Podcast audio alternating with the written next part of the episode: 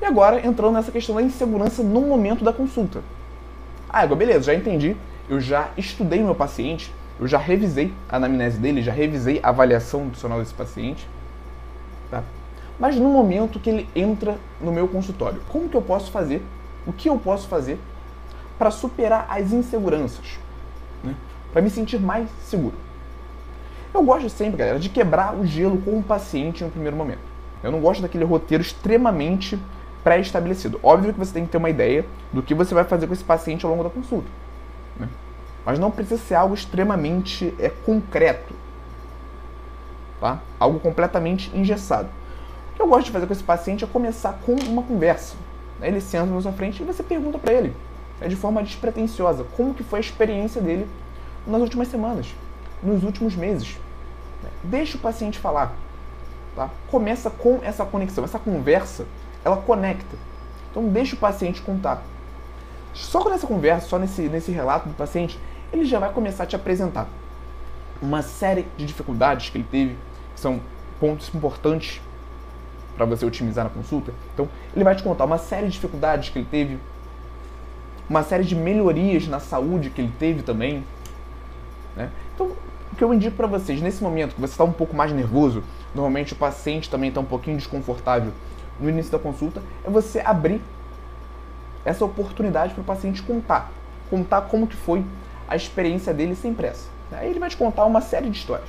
O paciente geralmente ele gosta bastante de falar. Então ele vai contar como que foi a experiência dele nas últimas semanas. Um outro ponto também que eu gosto de fazer com os meus pacientes é pedir uma autoavaliação. Você pode conversar com seu paciente. Ah, fulano, então de 0 a 10, o quanto você acha que você foi fiel às nossas prescrições? Sendo 0, você não seguiu nada que a gente conversou, e sendo 10, você seguiu religiosamente tudo que foi prescrito. E ele vai te falar, ah, eu fiquei. Eu me daria um 7 e vai entrar ali com uma justificativa, vai explicar dificuldades, vai mencionar dificuldades, né? vai mencionar inclusive qualquer alteração na rotina. Então eu acho que essa é uma excelente forma de, num primeiro momento, onde os dois estão um pouco é, desconfortáveis, criar essa conexão, né? criar esse ambiente mais acolhedor. E a partir dessa conversa, né, obviamente que depois de um certo momento, você vai começar a intervir no relato dele para fazer as outras perguntas, para bater naqueles pontos da anamnese que você identificou como maiores dificuldades. Então o paciente vai falar, ah, agora eu estou comendo fruta melhor, e você pode retomar a partir da anamnese. Ah, mas o senhor tinha dificuldades em comer frutas, né? Como que o senhor está superando? E você vai desenvolvendo essa conversa. Bem? Então eu acho que essa é a melhor maneira de quebrar o gelo no momento inicial da consulta, onde os dois estão um pouco mais desconfortáveis, através de uma conversa, beleza?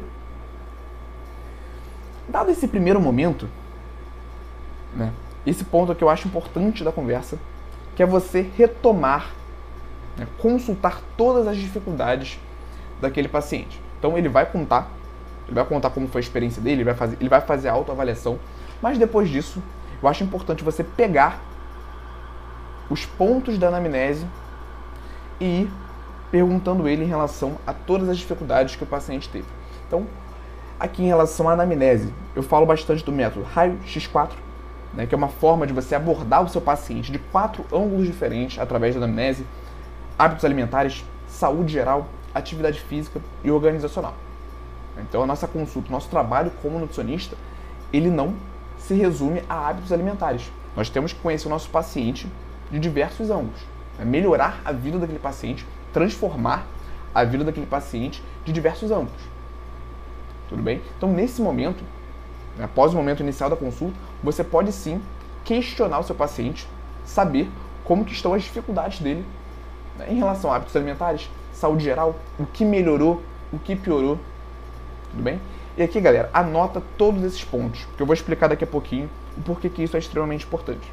Mas anota todas as dificuldades que o seu paciente teve, inclusive as, as dificuldades que ele tinha antes e que ele continua tendo nesse momento da consulta. Tá? Então, utilize a anamnese para identificar, identificar quais dificuldades o seu paciente teve e quais dificuldades ele manteve. E aí, gostou desse corte? Aqui é o Igor e eu quero te convidar para assistir às aulas completas e gratuitas toda quarta-feira, 19 horas, ao vivo no YouTube. Para participar, é só você se inscrever no link que está na descrição desse episódio do podcast e nos vemos lá quarta-feira, 19 horas, ao vivo no YouTube.